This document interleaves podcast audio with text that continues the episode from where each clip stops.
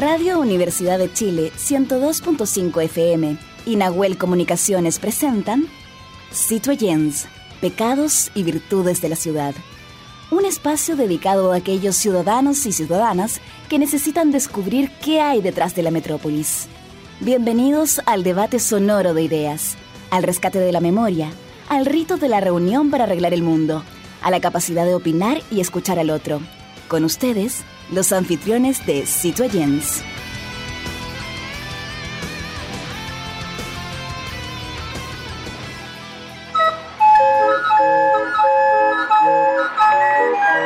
Radio Universidad de Chile y el programa Citoyens, Pecados y Virtudes de la Ciudad presentan Conexión Patrimonial, Sonidos de la Geografía Humana, segunda temporada un microespacio dedicado a valorar nuestros tesoros humanos y sus oficios patrimoniales y que son parte de la memoria viva e histórica de nuestro país. Este proyecto es financiado por el Fondo Nacional de Desarrollo Cultural y las Artes, ámbito regional de financiamiento, convocatoria 2023. Muy buenas noches, queridas y amigos. Estamos una semana más en nuestra Conexión Patrimonial, capítulo número 10 de, esta seguidilla de programas que vamos a tener hasta diciembre, donde vamos a hablar sobre oficios patrimoniales. Eh, hay que darle la bienvenida y gracias a nuestro equipo para poder transmitir y sacar esto al aire, ¿cierto? Hay que agradecer a la producción general, a Fabiola Mancilla, producción digital Matías Carrera, investigación Igor Lepe, diseño Ángeles Potorno, sonidos Camila González y producción periodística Nosmeli Rodríguez. Pero también hoy día comenzamos con una transmisión conjunta con nuestra querida radio hermana Radio Universidad Austral de Chile, que es una estación de radio ubicada en el 90.1 del FM de la ciudad de Valdivia. Esta radio es propiedad de la Universidad Austral de Chile y depende de esta casa de estudios para su administración directa. Así que entre estas dos universidades, Universidad de Chile, la 102.5 FM y la radio Austral 90.1 del Dial FM en Valdivia, estamos transmitiendo justamente nuestro capítulo número 10 de Conexión Patrimonial. Y quiero darle la bienvenida desde Valdivia a mi colega de labores, Jaime Lepe Órdenes. ¿Cómo estás, Jaime?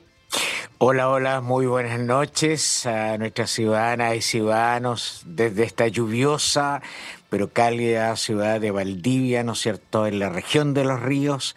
Estamos transmitiendo desde la Casa Central de la radio de la Universidad Austral de Chile. Así que muy, muy felices de esta hermandad radial y comunicacional. Y por supuesto con este proyecto que es financiado por el Ministerio de las Culturas, las Artes y los Patrimonios a través de este Fondar 2023. Sí, así que les damos la bienvenida a nuestros queridos amigos y hermanos de la Universidad Austral. Jaime, hoy día nos corresponde hablar de algo muy entretenido, que son los el oficio de lanchero. Eh, como para poner en contexto, las lanchas son parte de los servicios auxiliares en una zona marítima, es decir, ayudando a las labores portuarias o bien como un elemento auxiliar. Eh, también funcionaron como medio de transporte.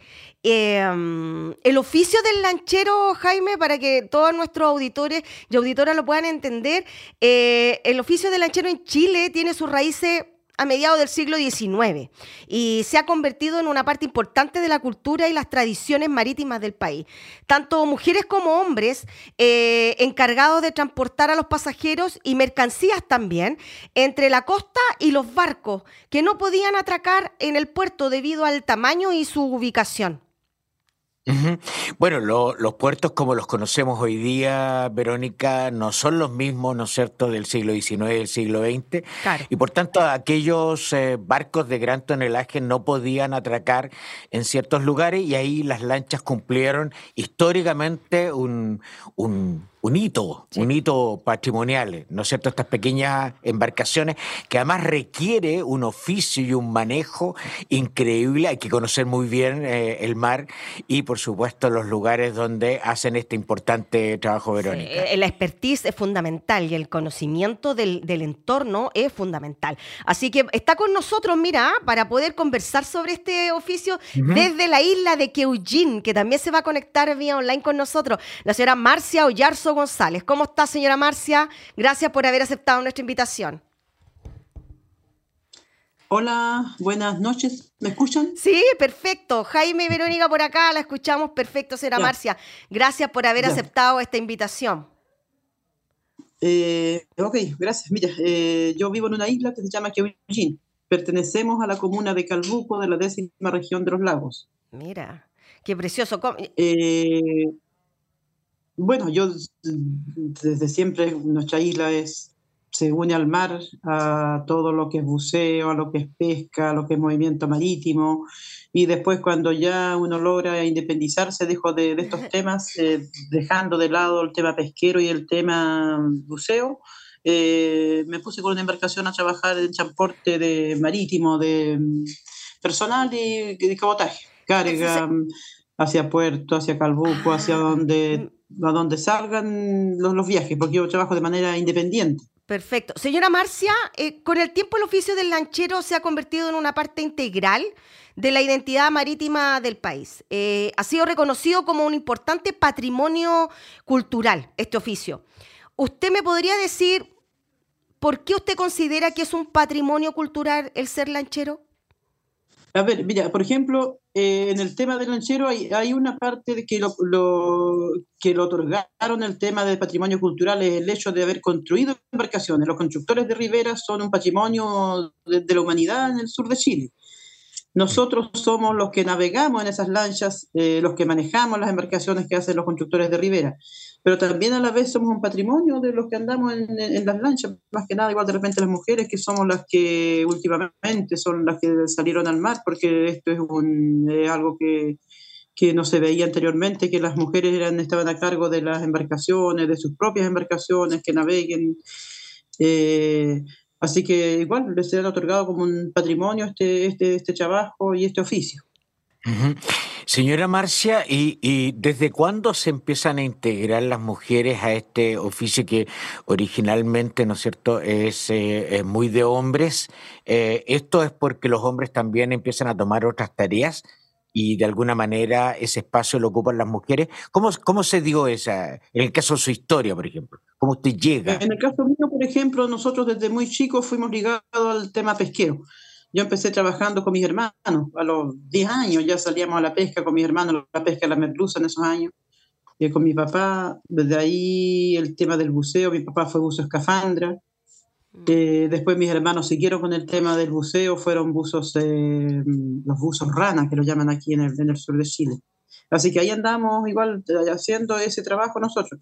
Pero en, el, concepto mío de, trabajo, de más que nada involucrativo, ya lo tomé cuando ya me casé, cuando ya empecé a definir una vida con familia, con hijos, ahí como que ya la cosa fue más en serio, porque ya uno viene siendo teniendo parte de la economía del hogar, en ese lado de pertenecer al trabajo de, este marítimo.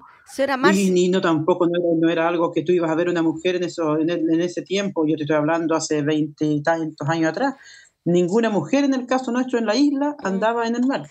señora Marcia. En otros lados, ¿Sí? Eso, eso me gustaría preguntarle, porque usted me dice que eh, este es un oficio que ya está hace mucho tiempo, pero ¿Usted desde cuándo comienza a trabajar directamente sola, en este como trabajo más independiente? Eh, eh, ¿En qué año ah. específicamente? Hace cuatro años, desde que me separé. Ah, chuta, ya. ¿Ya? Así que comencé en eso. Comencé sola en el trabajo de hice iniciación de actividades, eh, todo ahí para trabajar con las empresas, por ejemplo, les presto servicios a los de, de, Sal, cuando entran a la isla, de Saesa. ¿Y la lancha es suya? ¿La lancha es suya? Sí, tengo una lanchita que es mía. Mira que... Está con un registro pesquero. Ya. Eh, y lo tengo de, cabotaje también. Y toda esa capacitación de manejo y todo ese, todo ese tiempo, ¿usted lo aprendió desde su familia? ¿O tuvo que igual hacer un curso especial para poder eh, manejar una lancha? Lo práctico lo aprende uno en el oficio de, del día a día cuando en el trabajo. y lo otro, lo que te entrega la marítima es un curso que uno va a dar eh, así presencial y ahí te otorgan una tarjeta de pescador artesanal, de patrón de nave y todo eso. Ah, ¿Y, cuántas ¿Y cuántas mujeres eh, hay en la actualidad que hacen este oficio junto con usted? En la isla, por ejemplo, lo que hago yo, eh, como mujer, yo solamente.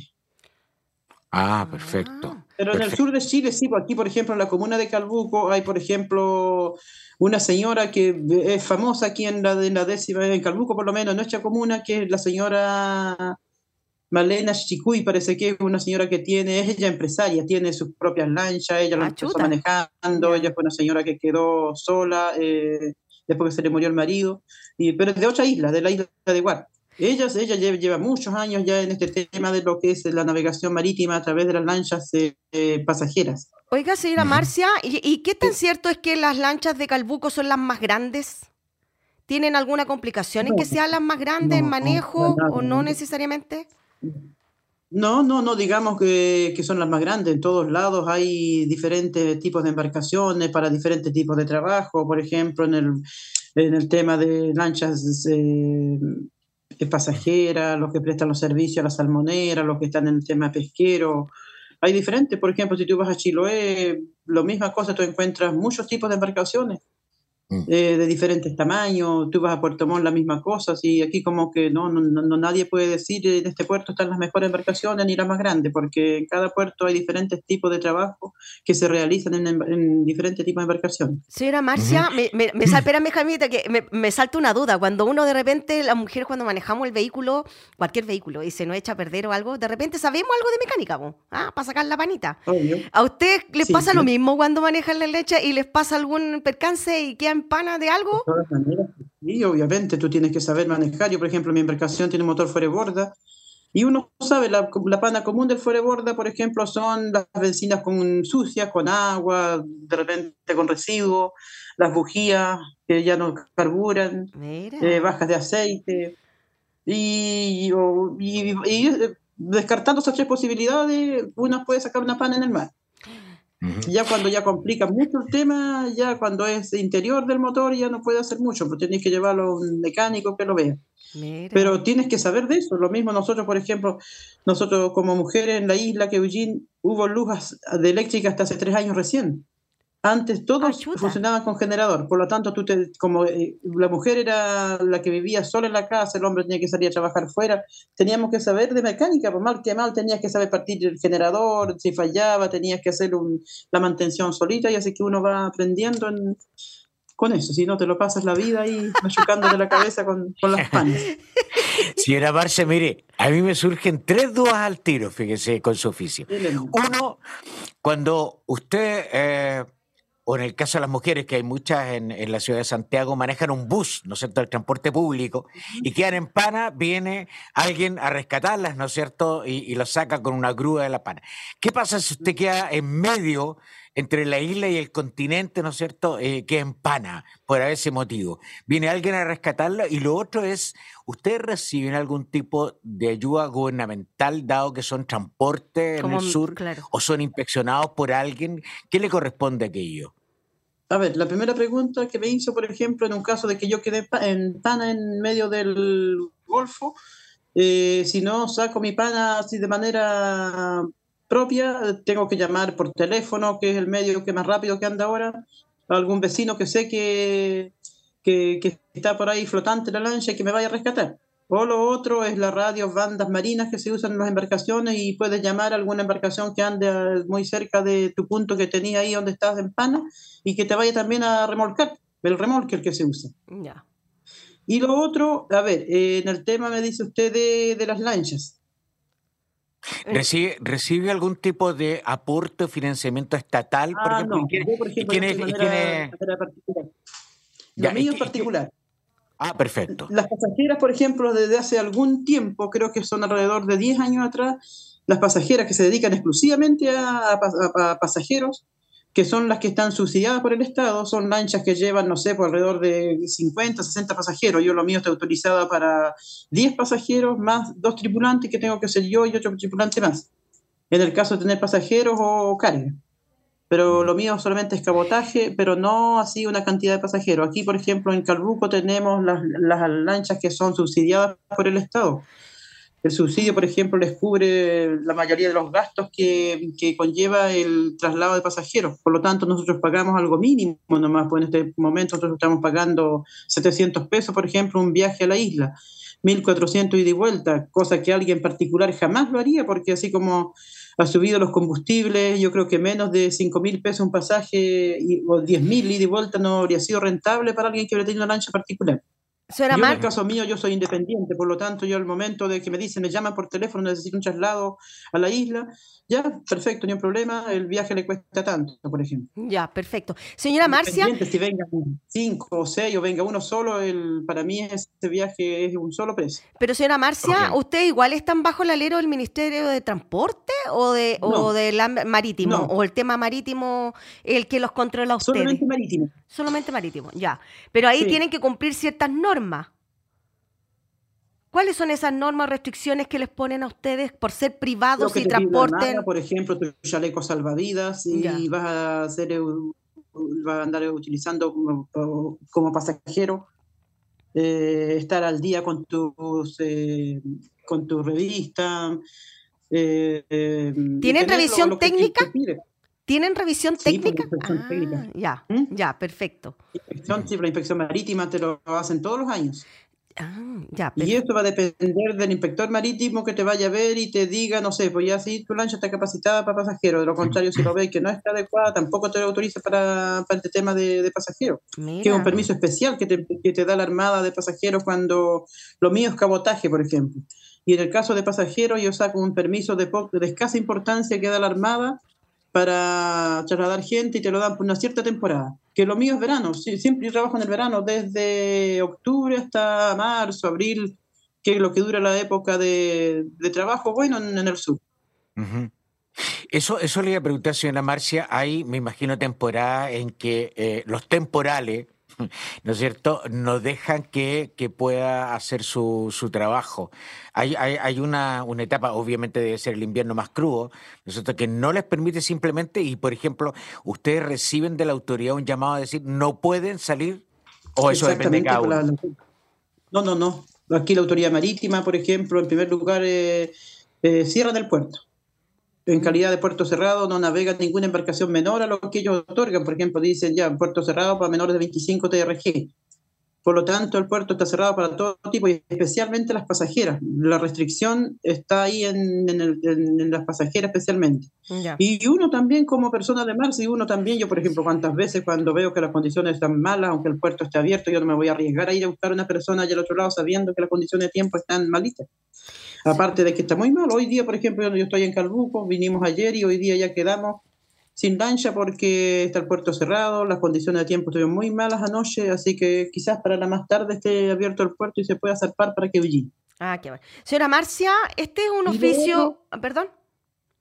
Y, y, lo otro también, por ejemplo, también la Armada, eh, en caso de que, por ejemplo, de repente hay viento eh, y el puerto está abierto, pero depende del capitán de la lancha si zarpa o no zarpa. Eso ah, lo dejan ya a criterio del capitán, porque una cosa es andar eh, con carga y la otra es andar con pasajeros. Entonces la Armada siempre le dice, cuando está abierto el puerto pero hay viento, se lo dejan a criterio del capitán de la embarcación porque ellos son los que conocen su ruta y ellos son los que conocen sus puertas donde van a llegar. Perfecto. Señora Marcia, eh, como le decía recién, es un oficio centenario y familiar, al parecer, nacido desde la necesidad de, transportarse, ¿cierto?, en estos pequeños eh, islas, canales, de un lugar a, otro. ¿Cómo ha ido transformando o evolucionando este proceso de, los lancheros? Eh, ¿Se han ido modernizando? ¿Han modificado algo en, su transporte o su estructura? O están organizados? ¿De qué manera ha ido cambiando esto con el tiempo? Y que claro que ha, ido cambiando, ha ido cambiando para mejor. Por ejemplo, de los años que nosotros, yo tengo 50 años, de los años que me acuerdo cuando fuimos chicos, los, los viajes que se hacían eran en botes a remo, lanchas veleras, eh, botes que, por ejemplo, podían zarpar de la isla y andar eh, cuatro días, cinco días, dependiendo de las condiciones de tiempo, dependiendo del viento, que si salía un viento en contra, que tenías que pasar en un puerto dos días, hmm. y así sucesivamente el viaje podía durar hasta una semana. Desde Puerto Montt, por ejemplo, la gente lo hacía, desde la isla Puerto Montt lo hacían creo que casi el día completo a remo. Chuta y en botes, te estoy hablando de botes de 8 metros que llevaban carga de sus mariscos para allá, iban a hacer mercadería para volver a la isla, pero esos viajes nunca eran de un día para otro o en el mismo día como lo se hacen ahora. Mm. Y fue cambiando después con el tema de la pesca artesanal, la pesca de la merluza del sur que, que se vino a, la zona sur. Y ahí comenzó recién el cambio de embarcaciones. La mayoría de la gente ya se hizo de mejores embarcaciones, de motorizadas. Ahora, por ejemplo, tenemos lanchas donde hacemos la vuelta en una hora. Lanchas que, por ejemplo, corren, no sé, por 30 nudos en el mar, donde llegamos a Calbuco en 20 minutos y vamos a hacer nuestras vueltas y podemos volver para quedar la isla. Ah, Las pasajeras que, por ejemplo, hoy día que, el, que el Estado ha implementado, que ha sido lo más bueno y lo más grande que ha hecho en, en las islas, que ha sido el tema de los subsidios marítimos, donde las lanchas son lanchas buenas, lanchas grandes, lanchas aptas para trasladar 80 hasta 100 personas, carga. Eh, entonces ha cambiado desde, desde la época que te estoy hablando, de 50 años atrás, han habido grandes cambios y los cambios han sido para bien. Y bueno, por lo menos nosotros estamos muy conformes, a pesar de que de repente muchos digan estamos aislados, pero el hecho de estar aislados no hace que tampoco estemos olvidados por el Estado porque tenemos una buena conexión marítima. Y al final y al cabo uno sabe cuando hay temporal nadie va a andar en el mar. Ni siquiera la tripulación de la lancha, ni nosotros tampoco. Perfecto. Así que, por lo tanto, uno está adecuado a, eso, a esos climas ya. Señora Marcia, ustedes tienen, eh, están agrupados en gremios, asociaciones, las lancheras y los lancheros. Eh, como lancheros no, pero sí pescadores. Por ejemplo, yo soy pescador artesanal, tengo todos mis papeles, tengo un registro pesquero, tengo una cuota pesquera que me entregan y pertenezco a una federación eh, que, que, somos de Calbuco y a un sindicato de pescadores que somos de la isla. Pero como lancheros, no. Los lancheros simplemente de repente son, eh, por ejemplo, aquí en Calbuco hay un sindicato que son de, de, este, de las personas que trabajan en, también así, haciendo un transporte de, de chicos de pasajeros de, un, de una islita a otra, pero pequeña. Eso están como asociados a un, a un sindicato. Pero los las lanchas pasajeras tampoco no, no están ninguna asociada a, esos, a esas organizaciones. Señora Marcia, eh, bueno, todos sabemos que tenemos lancheros desde Arica hasta Punta Arena, alguna parte de Punta Arenas también hay algunos sectores con lanchas, pequeñas lanchas de transporte. Eh, tenemos tradiciones diferentes según las localidades. Eh, ¿Qué se puede diferenciar usted a lo mejor de sus colegas de Valparaíso, sus colegas del norte? ¿Tienen alguna diferencia? ¿Se, diferencian en algo específicamente o todos tienen lo mismo, tradiciones son iguales, las formas de trabajar son iguales? A ver, yo creo que la forma de trabajar es diferente. Por ejemplo, eh, Valparaíso, por ejemplo, el puerto de Valparaíso, las lanchas simplemente hacen un trabajo de turismo. Ya. Porque tú vas al muelle Prat y todas las lanchas que están ahí hacen turismo, hacen de, sacar la gente a la vuelta y a la caleta y, eso, eh, lo de ellos. Lo mío, por ejemplo, es trabajo es trabajo, por ejemplo, de, cabotaje, de carga, pasajero, lo mío no es andar haciendo, o de repente también sale eso de que te llaman un grupo de gente que quiere salir a hacer un paseíto para alrededor. Pero más que nada lo mío va enfocado al trabajo de, cabotaje, de, de acarreo, de carga y pasajeros. Ya, perfecto. Señora Marcia. ¿Mm? Sí, sí, perdón, perdón, disculpe. Eh, hablemos un poco de los materiales. Yo me imagino, así como, como le preguntaba eh, Verónica, respecto a los cambios que han habido en el, en el tiempo, me imagino que también los materiales. Eh, ¿Existen todavía lanchas de estas maderas nobles, ¿no es cierto? Maderas nativas que, que son materiales especializados, ¿no es cierto?, para construir. Hoy día ya se usan materiales mucho más modernos en, la, en las embarcaciones. Eh, de todo, pues va dependiendo. Por ejemplo, yo tengo una embarcación de madera, madera, de, de maderas nobles también, por el mañío, la, la que son de maderas que están, eh, tienen permeabilidad en el tema del agua salubre, que es el mar. Eh, igual aquí en el sur todavía se ve mucha embarcación de madera. Y de ahí viene la, embarcación que está enfibrada, las embarcaciones de fierro, ahora los plásticos, las, eh, una infinidad de, embarcaciones, pero todavía permanece mucho lo que es el tema, lo que es el tema de madera. Por ejemplo, los constructores de ribera que construyen, ellos construyen en madera, después ah, enfibran ese tipo de embarcaciones solamente. Señora Marcia, pero se conservan. Señora Marcia, en estos minutitos que nos queda, ¿dónde la pueden ubicar si uno va al sur y quiere dar un paseo con un grupo de colegas, ¿dónde se lo ubica? ¿Tiene algún Instagram? La, Fabiola no, puede, no puede ir a. no, no, la isla Fabiola no puede, pero no importa. Oye, eh, ¿dónde se lo puede ubicar? ¿Tiene algún Instagram? ¿Dónde se lo puede ubicar? Mira, yo tengo mi número de teléfono, tenemos mi hijo, creo que tiene por ahí también una, en Instagram, un grupo. ¿Ya? ¿Cuál es el de Instagram? Ejemplo, es el 9922-71867. ¿99? 22. ¿Ya? 71867. 71867. Ya, entonces, para que la gente la llame y lo ubique, para ¿tiene algún, eh, algunos, no sé, pues tiene algún nombre característico su lancha como para que la puedan ubicar? Mi embarcación se llama Leslie y siempre, por ejemplo, los contactos se hacen por teléfono porque yo, porque ya, la mayoría de la gente ya. llegan por el lado de la carretera austral, desde Puerto Montt, pasan a, un lugar que se llama La Arena, donde uno se sube a un ferry y llega al otro lado que se llama Puelche. Ya, bueno, pero... Desde Puelche tú navegas 40 minutos hacia un lugar que se llama Tentelhue, que está frente a Queullín, donde de Queullín a Tentelhue son 20 minutos en una lancha. Ya. La gente que llega con su vehículo lo deja ahí donde hay un espacio muy grande de una familia que tiene estacionamientos privados para dejar sus eh, vehículos y uno parte a la isla y bueno, y tenemos cabañas, hay para hacer carpa en la playa. Ah, mira qué precioso. Eh, es muy, la isla es súper linda. En el verano eh, la gente es muy buena, muy acogedora, estamos, cariñosa. Estamos listos para pegarnos un viaje para allá, señora Marcia, la vamos a ir a buscar, porque por lo que me dicen aquí, usted llegando allá y preguntando por usted, todo el mundo la conoce. Así que no, no, no es mucho lo que hay que buscarla, porque se pregunta por la señora Marcia Oyarzo, todo el mundo la conoce, la señora Marcia. Así que ya pues, oye, un, abrazo gigante, muchas gracias señora Marcia González, eh, lanchera de este oficio patrimonial tan hermoso, Jaime, desde la isla de Queullín. Así que queremos agradecerle su contacto y haber aceptado esta entrevista.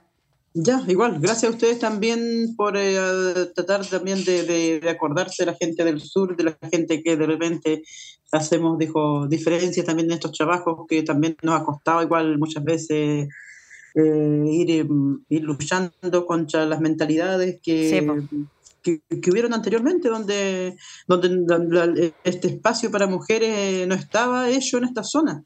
Para nada, por más que de repente una mujer hubiera querido salir a trabajar en el mar, eh, habían muchas ah, condiciones que no los permitían, y especialmente era el tema de la mentalidad de los hombres que siempre han pensado que hay trabajo que solamente lo pueden realizar ellos. bueno, aquí está el fiel. aquí, aquí tenemos el fiel reflejo de que eso ya no es así. Ya pues, señora Marcia, un abrazo gigante. Muchas gracias, Jaime.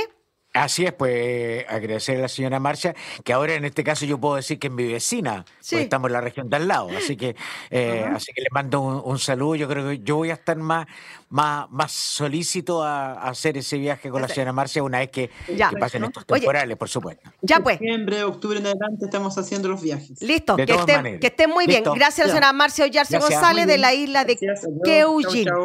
Chao, chao. Ya, Jaime, vamos a una pausa y volvemos. Vamos a una pausa, Verónica. Radio Universidad de Chile y el programa Citoyens, Pecados y Virtudes de la Ciudad presentaron Conexión Patrimonial, Sonidos de la Geografía Humana, segunda temporada. Un microespacio dedicado a valorar nuestros tesoros humanos y sus oficios patrimoniales y que son parte de la memoria viva e histórica de nuestro país.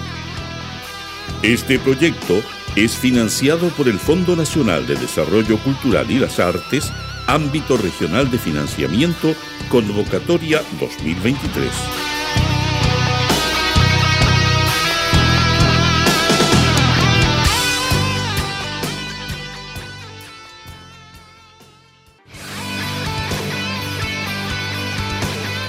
En la Plaza de Abasto todo puede suceder porque es un lugar de encuentro con las ideas, los mundos y los personajes de la ciudad. Bueno, Jaime, estamos de regreso, estábamos, ¿cierto?, en una pausa y ya volvemos con nuestro Big Bang de la ciudad, así que también escúchenlo por nuestras redes sociales. Y ahora vamos a nuestra Plaza de Abasto, lugar de conversación, donde la ciudadanía nos pide eh, temáticas claramente que sean eh, informativas, que a ellos les sirva como para poder eh, mejorar su calidad de vida en, en algún aspecto. Y tenemos justamente el hay un proyecto de ley que se llama Arriendo Justo, Jaime.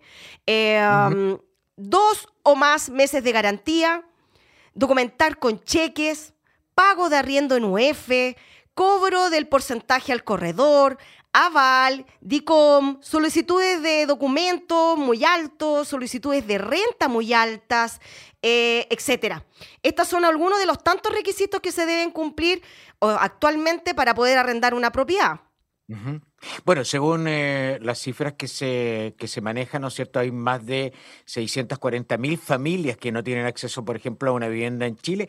Y, ojo, la región metropolitana tiene el mayor déficit habitacional a nivel país. Estamos hablando casi del 50%, según un estudio que realizó la Universidad Católica el año 2022. O sea, una información bastante eh, em, nueva, ¿no es cierto? Por tanto, los ciudadanos y las ciudadanas se ven obligados a arrendar. Pero ¿cuáles son las condiciones? Y eso es lo que nos motivó justamente a convocar a nuestra invitada de hoy día. Sí, estamos con una de las precursoras claramente o gestoras de este proyecto de ley de arriendo justo, eh, la diputada Maite Orsini, que es eh, diputada del Frente Amplio y representante del Distrito 9. ¿Cómo estás, Maite? Gracias por aceptar nuestra invitación. Hola, hola, buenas noches a los dos. Muchas gracias a ustedes por, el espacio para poder explicar este proyecto de ley eh, que muchas veces ha generado un poquito de controversia, algunos a favor, algunos tienen algunas críticas, así que agradecemos el espacio para poder aclarar esas dudas. Maite, hay que decir claramente que esto no es un proyecto nuevo, esto vendría siendo, eh, eh, estaría dentro de la modificación de, otro, de otra ley que donde estarían dentro de ese para poder agregarlo, le podríamos decir, un, agregar a lo que ya está, podríamos decirlo así. No es un proyecto nuevo. O sea, es un proyecto nuevo, pero no es una, no es una ley nueva. Hace modificaciones a la ley de arrendamiento que ya está vigente, que es la 18.101. Es, ya, perfecto. Que fija normas especiales sobre arrendamientos de previos urbanos y se hacen ciertas modificaciones a eh, esa ley con el objetivo de poner límites, como tú muy bien decías, límites normativos eh, y presunciones legales a los requisitos que los arrendadores pueden eh, poner a los posibles o futuros arrendatarios para poder postular a una arriendo. Entonces, ¿eso significa que hoy día no existen estas regulaciones? Sí, o sea, está, hay, se regula el contrato de arrendamiento. Hay una ley que regula el contrato de arrendamiento de previos urbanos, ¿Ya? Eh, pero acá lo que se hace es que se establecen eh, ciertas cosas que no estaban establecidas. Si quieres, te las, te las comento. Ya, dame, por lo menos empecemos con una, para que Jaime, porque aquí, como te puedo decir, Jaime Lepe, nuestro colega que está ahora en Valdivia, es el niño símbolo del tema de los arriendos, así que él perfectamente te va a hablar en primera persona referente al tema de los arriendos. ya, dime, ¿cuál, ¿cuál podría ser uno de los primeros eh, puntos importantes de este proyecto? Bueno, primero, eh, hay un, resguardo a los derechos fundamentales de quienes postulan a, un arriendo, haciendo una remisión expresa a la acción de no discriminación arbitraria de la ley 20.609, que establece medidas contra la discriminación, eh, diciendo que no se pueden solicitar ciertos requisitos que hemos detectado que, que se solicitan muchas veces, como por ejemplo cédula de identidad chilena, eh, libreta de familia para comprobar que están casadas las personas que, van a vivir ahí. Eh, hay veces que se solicita no tener hijos, eh, se pregunta por la situación de salud que tienen las personas em, o mascotas, cosas que no tienen que ver con probar la solvencia económica de la persona que arrienda, sino que tienen que ver con ciertas cosas subjetivas que no debiesen ser solicitadas para poder acceder a un arriendo. Perfecto. Eso es lo primero. Sí, Luego. ¿sí? Sí, siga nomás, siga nomás. Ya, voy a, es mejor le, cuento, son cuatro, son cuatro puntos no más, así que puedo avanzar ya. Luego eh, hay una regulación al mes de garantía. Ahí está mm. el punto de nuestro amigo Jaime, al parecer. Em, primero, ahí eh, nos dimos cuenta, detectamos que también es bien arbitrario esto de la solicitud del mes de garantía. Hay eh, arrendatarios, no, arrendadores que em, solicitan un mes, otros dos meses, otros tres meses, hay veces que solicitan como, como garantía que se acrediten todo el año con cheques. Bueno, ahí lo que nosotros planteamos es que eh, no se pueda solicitar más de un mes de garantía, que entendemos que con un mes de garantía es suficiente para garantizar los arreglos que se puedan, eh, que se puedan dar y que más de un mes de garantía resulta muchas veces en imposibilidad, o sea, hay que pagar el mes de garantía, el arriendo, la, cuota del corredor eh, y poner dos meses o tres meses de garantía resulta en la imposibilidad de arrendar, porque no, no se puede juntar esa plata. O sea, muchas veces esa plata responde a veces hasta un pie completo para poder mm. eh, comprar un departamento. Entonces, la verdad es que lo limitamos a un mes y también eh, respecto al mes de garantía, eh, nos hemos dado cuenta que rara vez se devuelve ese mes de garantía. y el, procedimiento para solicitar de vuelta el mes de garantía es un procedimiento largo, tedioso, que puede tomar cinco años y que puede ser incluso hasta diez, podría, y que es más caro que el mismo mes. Entonces, muchas veces no tiene sentido demandar por el mes de garantía porque es más caro que, que, la misma plata que se debe. Entonces, lo que hicimos fue eh, analogar eh, el procedimiento de la ley de Devuélveme mi casa, que establece un procedimiento monitorio rápido, fácil y sencillo, a también a el cobro del mes de garantía. Eso respecto al mes de garantía. Luego, eh, respecto a... tema del ah, esto también ha generado bastante debate. Prohibimos el cobro en UF. ¿Ya? Y, aquí me, quiero. ¿me, escuchan? Sí, perfecto. ya, disculpen. Ya. Eh, prohibimos el cobro en UF y, esto ha dado mucho debate. Yo creo que es el punto de mayor controversia, de mayor controversia del, del proyecto de ley. Eh, muchas personas nos han dicho, bueno, eh, si nosotros pagamos nuestros dividendos en UF, ¿por qué no podemos cobrar los arriendos en UF?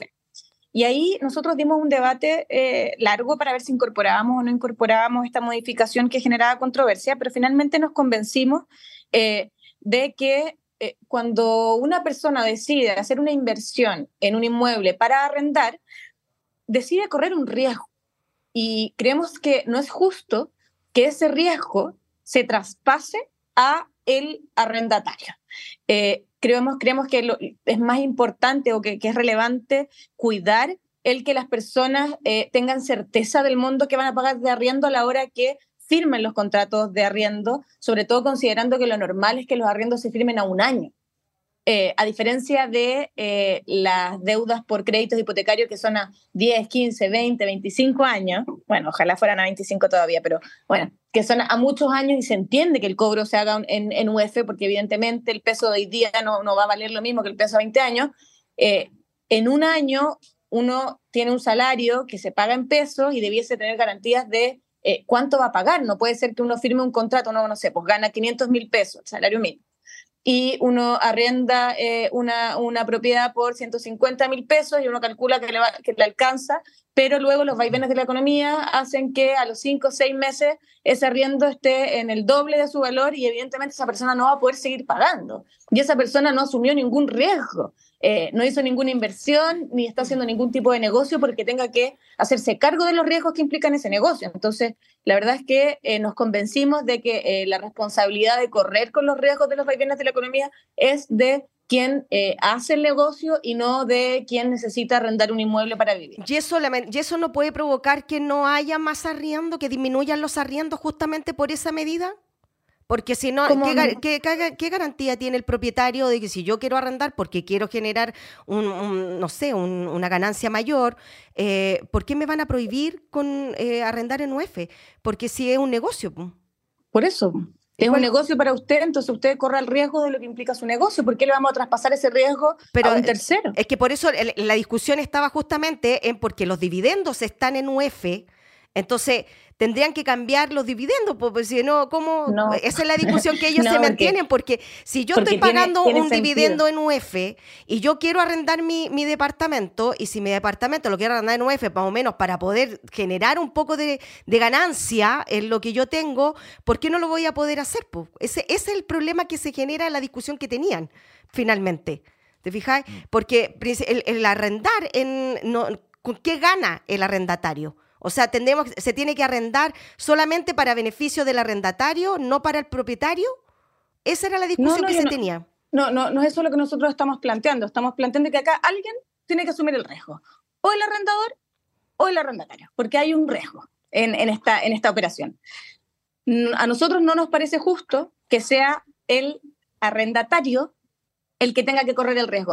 Podríamos, hay gente que nos ha planteado, ¿por qué ¿por qué eh, no prohibimos también que los dividendos se cobren en UF? Mm. No, pues sí, es distinto, porque cuando uno pide un, compra un inmueble, uno lo hace a 20 años y es evidente eh, que el valor del peso nos sirve para poder eh, medir el valor que va a tener en 20 años más el peso chileno. Es imposible. por eso se creó la UEF, justamente para hacer este tipo de operaciones. Mm. Distinto es cuando uno arrienda a un año uno necesita saber cuánto va a ser el valor del el arriendo durante el año, porque si no, uno no se puede comprometer eh, a, aquello. Entonces, no nos parece justo que el riesgo lo corra el arrendatario. el arrendatario, sí. Jaime.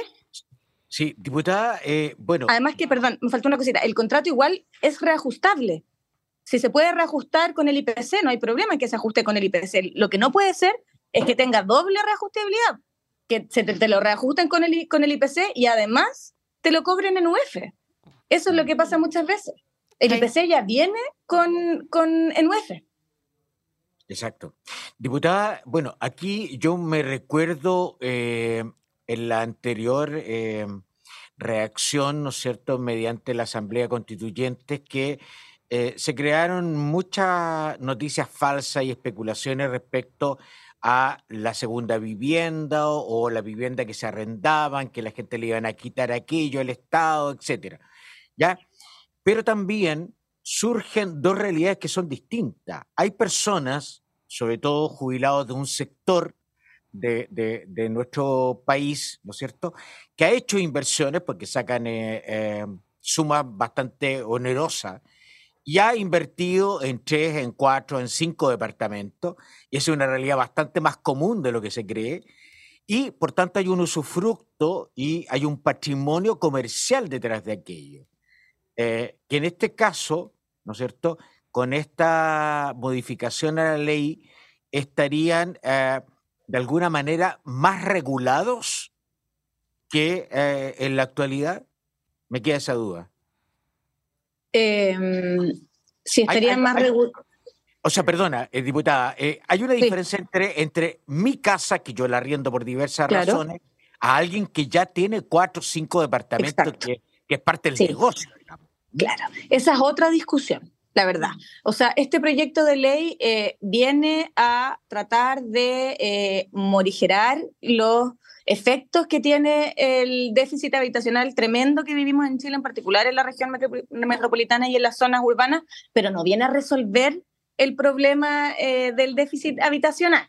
Es una medida que sirve para, para, ayudar en aquello. Ahora, si tú me preguntas en términos personales, eh, yo sí creo que hay que generar una regulación que eh, venga a frenar de alguna manera este negocio que se hace con la vivienda, en general soy de quienes creen que hay que regular eh, en general los negocios que se hacen con los derechos de las personas y no, no, no, es, diferente lo que pienso respecto de la vivienda y ahí yo pensaría en medidas como establecer mayores impuestos eh, a la segunda, tercera, cuarta, quinta, sexta, séptima, octava. Hay gente que tiene 10 departamentos que arrienda y creo yo que, por ejemplo, se deberían pagar eh, aranceles diferenciados de contribuciones dependiendo del número de viviendas que se tiene, porque cuando tenemos el 50%, como decías tú, de la población de la región metropolitana que no puede, no es que no quiera, no puede acceder a una vivienda, y hay una persona que concentra 10 eh, viviendas, evidentemente que esa persona, eh, ese, es, que está bien, es un negocio personal que hizo esta persona y derecho tiene de hacerlo,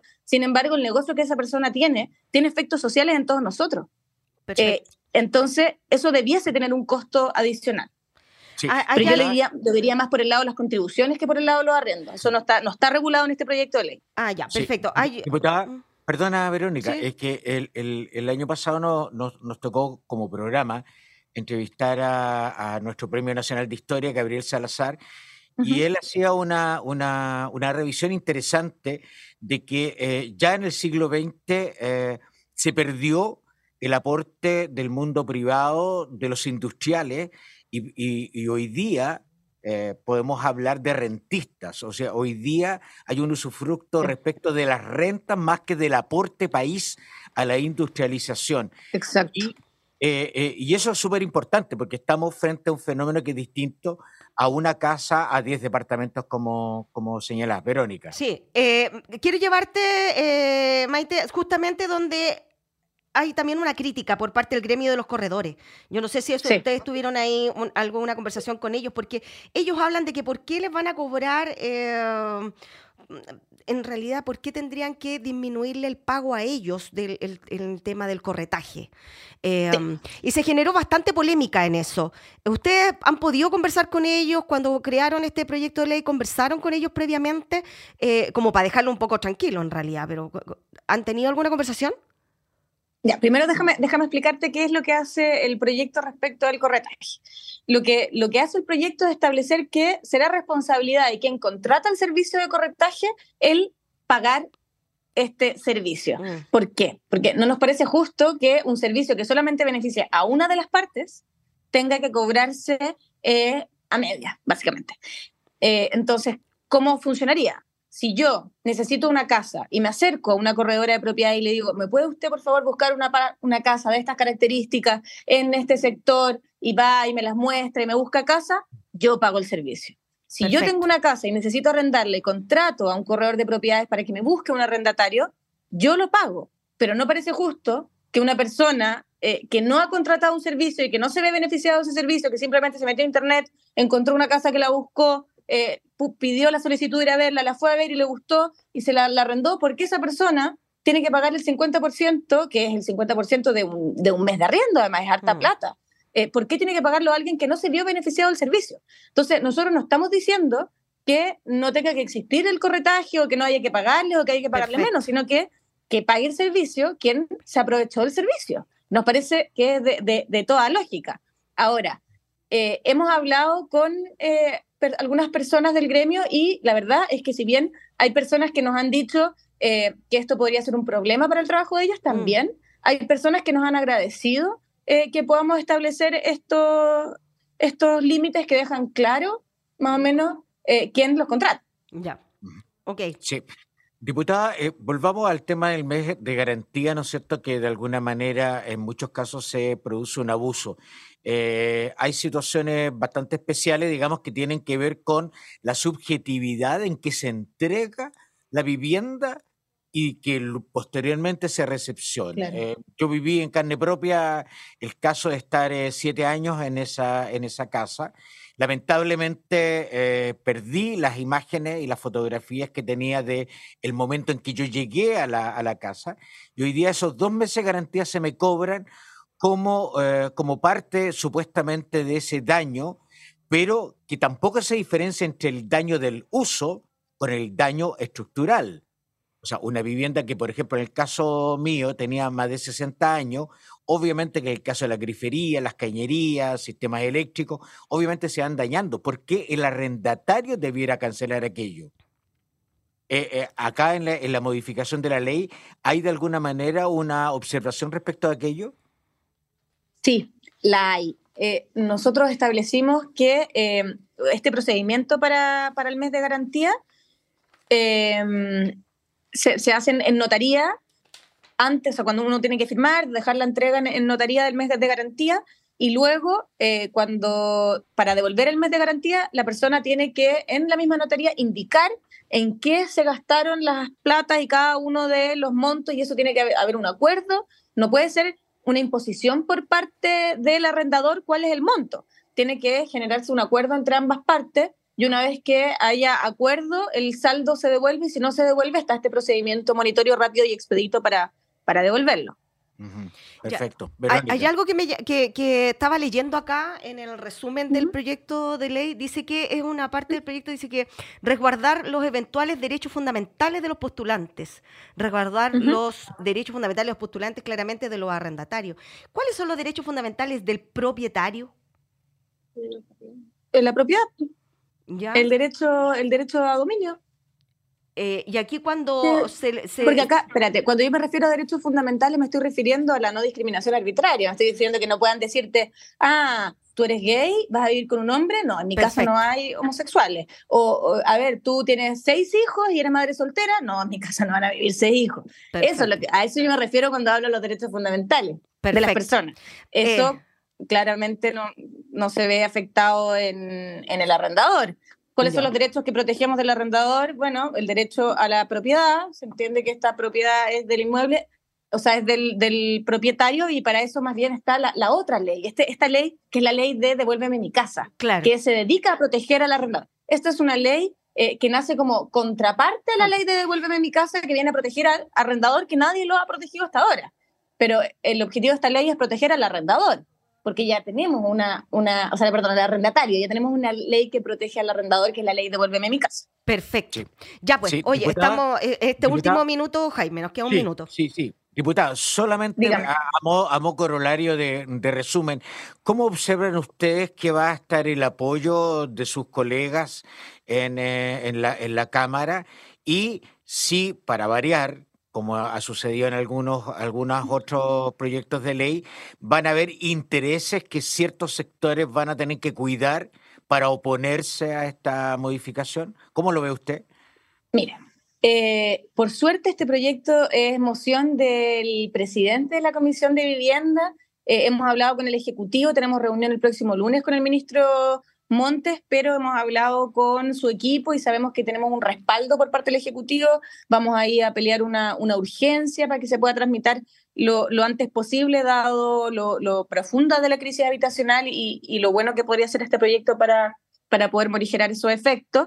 Sin embargo, sabemos que hay ciertos sectores de del, del Parlamento que tienden a defender con más celo los intereses de los dueños del capital. Por tanto, no nos extrañaría eh, que haya ciertos sectores del Parlamento que se opongan a este proyecto de ley. Eh, sin embargo, yo me atrevería a decir que contamos con las mayorías suficientes para que se apruebe. Listo. Ya pues estábamos con la diputada Maite Orsini, representante del Distrito 9. Eh, diputada, ¿con cuál otros diputados ustedes presentó este proyecto para que los nombre?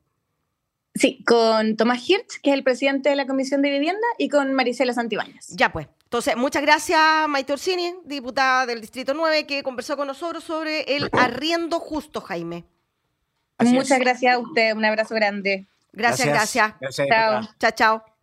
bueno, eh, y nos encontramos la próxima semana, el próximo jueves a las 20 horas, en esta transmisión conjunta entre Radio, ¿no es cierto?, de la Universidad Austral y Radio Universidad de Chile de Santiago para seguir con estas plazas de abasto y esta conexión patrimonial semana a semana. Hay que agradecer a los equipos desde la Radio Austral, Javier Opaso, que es el radiocontrolador, Alejandro Escobar, de Cámaras y Switch, y Antonio Marcel, productor de la radio desde Valdivia. Así que agradecemos a todo nuestro equipo acá en la Radio Universidad de Chile para poder eh, transmitir en conjunto con las radios universitarias. Así que nos vemos, Jaime, la próxima semana. Espero que estén muy bien. Un beso a todos pues. y un abrazo. Que estén muy bien. Chao, chao. Buenas noches. Chao, chao. Chao, chao.